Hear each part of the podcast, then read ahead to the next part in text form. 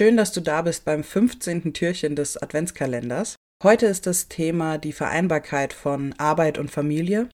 Also gerade die lange Homeoffice-Episode dieses Jahr hat viele Eltern vor Herausforderungen gestellt und die Kinderbetreuung mit der Arbeit im Homeoffice zu vereinen kann super herausfordernd sein. Aus diesem Grund habe ich heute die Sandra eingeladen, um aus ihrer eigenen Perspektive mal zu erläutern, wie sie selbst Familie und Beruf vereint hat und welche Tipps sie für dich parat hat. Und das sowohl aus der Elternrolle heraus als auch aus der unternehmerischen Perspektive. Herzlich willkommen beim Branding for Future Podcast. Mein Name ist Charlotte Maxseiner und ich heiße dich ganz herzlich willkommen beim diesjährigen Branding for Future Adventskalender. Freue dich auf 24 interessante Türchen, die vollgepackt sind mit inspirierenden Inhalten rund um das Thema Nachhaltigkeit. Welche Tipps kannst du uns geben für die Vereinbarung von Familie und Beruf? Okay, also ein Patentrezept gibt es natürlich nicht. Das ist äh, schon mal ein Thema. Und ähm, ich glaube, da muss jeder so ein bisschen seinen eigenen Weg finden. Aber es ist, ähm, glaube ich, sehr, sehr wichtig, dass man sich sehr gut organisiert.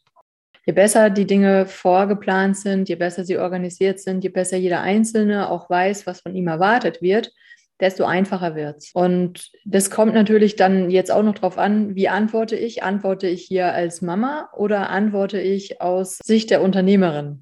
Ich fände beides spannend. Dann würde ich einfach ganz kurz auf beides eingehen. Also manches ähm, deckt sich aber, glaube ich, auch, weil Organisation, ähm, das braucht beide Situationen. Weil was natürlich nicht passieren darf, wenn ich einen Mitarbeiter habe oder eine Mitarbeiterin habe, die mir nicht Bescheid geben, wie das denn, wie der, der Stand ist, wie es weitergeht, wie die Planung ist, dann ähm, nutzt mir das alles nichts. Also ich muss schon immer klar erkennen können, vielleicht sogar auch anhand von technischen Hilfsmitteln, wo befindet sich der oder diejenige und wie ist der auch äh, strukturiert und wie ähm, ja, plant er seinen eigenen Tag oder sie und äh, wie sind die Abläufe.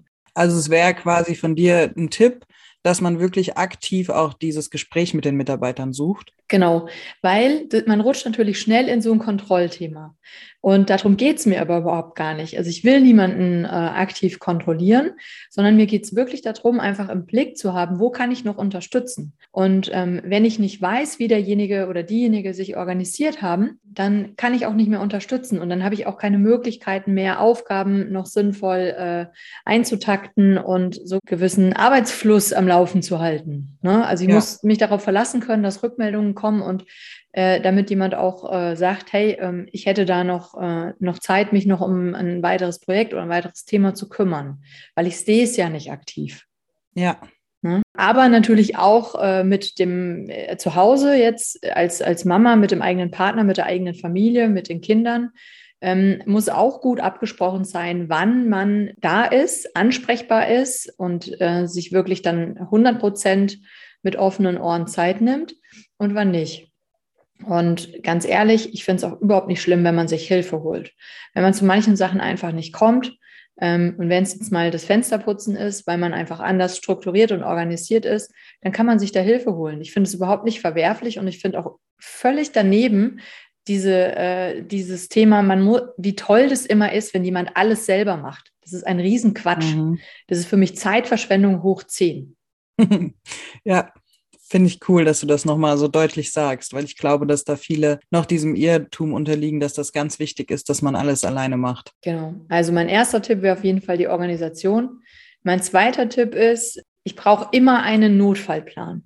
Mhm. Also, weil es wird nie so sein, dass ich, ähm, dass keine Themen eintreten, ähm, die ich vorher nicht geplant habe. Das wird es nicht geben.